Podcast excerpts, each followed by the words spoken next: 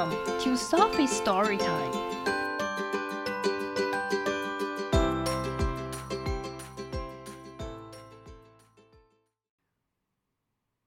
Today's story is The Very Quiet Cricket by Eric Carle.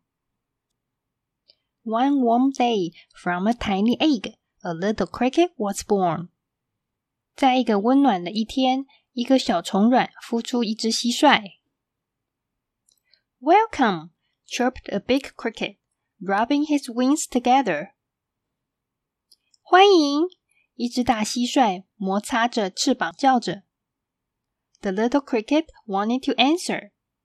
小蟋蟀想回应。So he rubbed his wings together. 所以他摩擦一下他的翅膀。But nothing happened. 但是什么事也没有发生。Not a sound. 没有任何声音。Good morning, whizzed the locust, spinning through the air. 早安，一只嗖嗖叫着蝗虫在空中旋转着。The little cricket wanted to answer. 小蟋蟀想回应，so he rubbed his wings together. 所以他摩擦一下他的翅膀。But nothing happened. 但是什么事也没有发生。Not a sound. 没有任何声音。Hello, whispered a praying mantis, scraping its huge front legs together. 你好，一只正在摩擦大前腿捕食的螳螂低声说。The little cricket wanted to answer. 小蟋蟀想回应，so he rubbed his wings together. 所以他摩擦了一下他的翅膀。But nothing happened.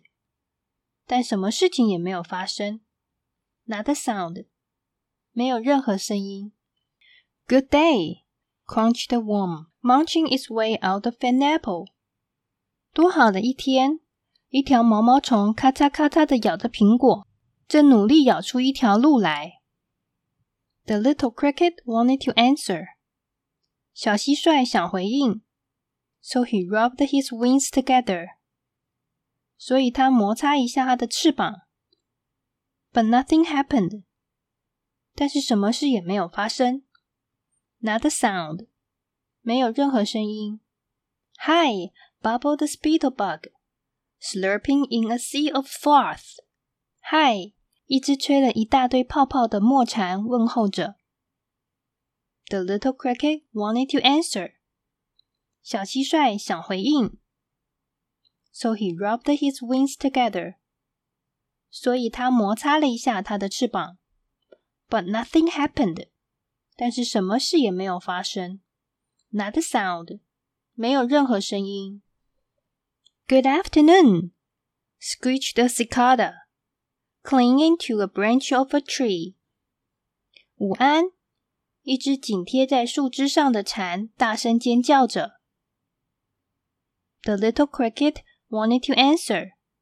小蟋蟀想回应，so he rubbed his wings together. 所以他摩擦一下他的翅膀。but nothing happened. 但是什么事也没有发生。Not a sound. 没有任何声音。How are you? hummed a bumblebee, flying from flower to flower. 你好啊！一只在花里飞来飞去的大黄蜂嗡嗡叫着。